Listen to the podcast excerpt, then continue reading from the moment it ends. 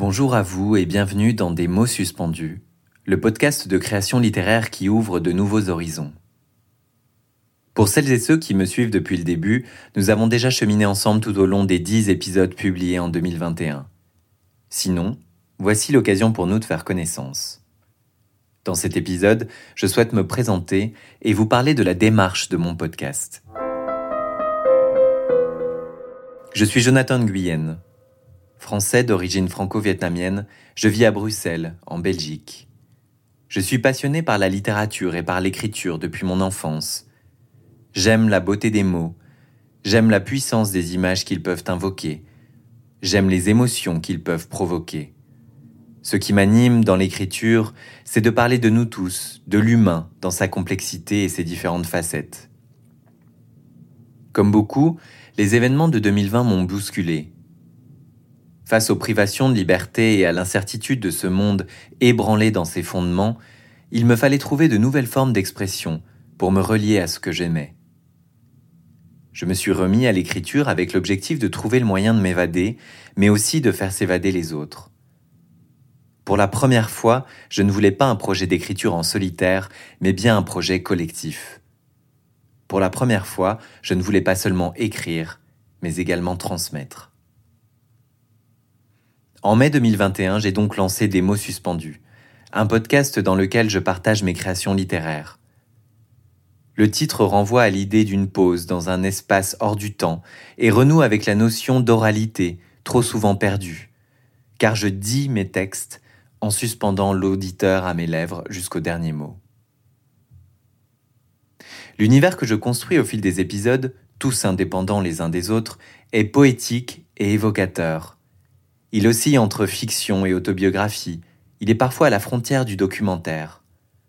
Il est toujours immersif, puisque ma voix déclame et que le texte est sublimé par un habillage sonore.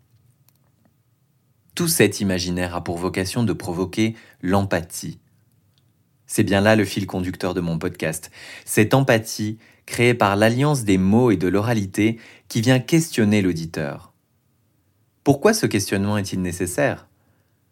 Parce qu'aujourd'hui, nous voyons bien trop souvent le monde par le prisme d'une histoire unique, pour reprendre le terme de l'auteur nigérienne Chimamanda Ngozi Adichie.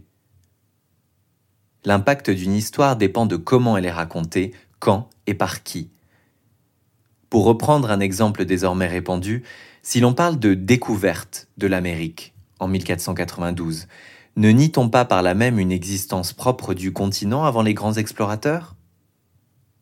En résumé, dans l'histoire unique, l'humain ne peut pas véritablement se relier aux autres, car chacun est prisonnier de son point de vue, hérité d'un modèle toujours limitatif.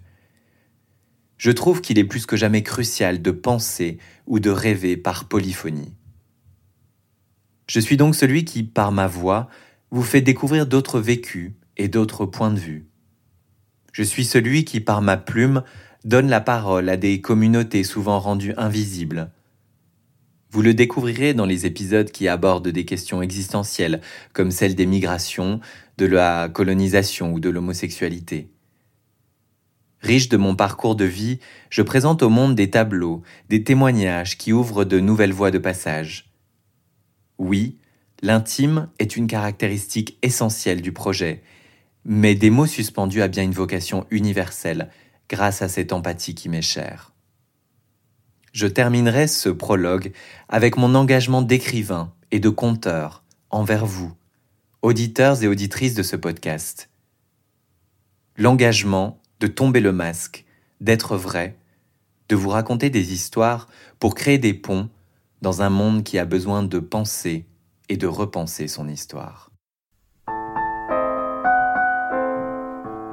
Merci d'avoir écouté des mots suspendus. N'hésitez pas à vous abonner sur votre plateforme préférée, à vous inscrire à ma newsletter et à suivre ma page Facebook. Vous pouvez aussi me laisser un commentaire sur Apple Podcast pour soutenir mon programme. À bientôt pour un moment hors du temps.